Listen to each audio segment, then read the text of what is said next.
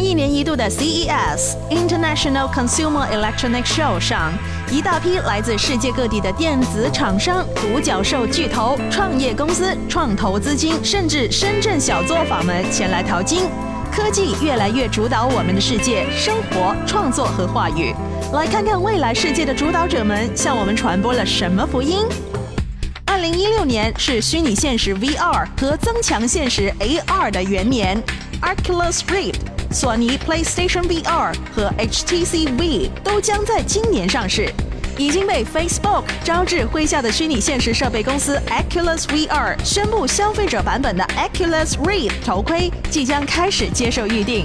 而在它可以被预定这条消息发出之后的十四分钟内，第一批 Oculus Rift 就售罄了。它定价为五百九十九美元，将于三月二十八日正式发售。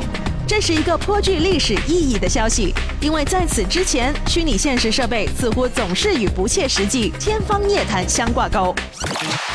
欧莱雅也趁着 CES 的东风，发布了最新产品——我的紫外线贴，把可穿戴大战带到了美妆柜台上。这个产品从外形上看，就是一块普通的蓝色贴纸，厚度只有十五微米，几乎可以贴在身体每一处的皮肤上。当受到紫外线照射的时候，它会改变颜色。随后，用户只需要给它拍张照，上传到配套的手机 App 里，便能查询紫外线强度结果。说到这里，你感觉如何呢？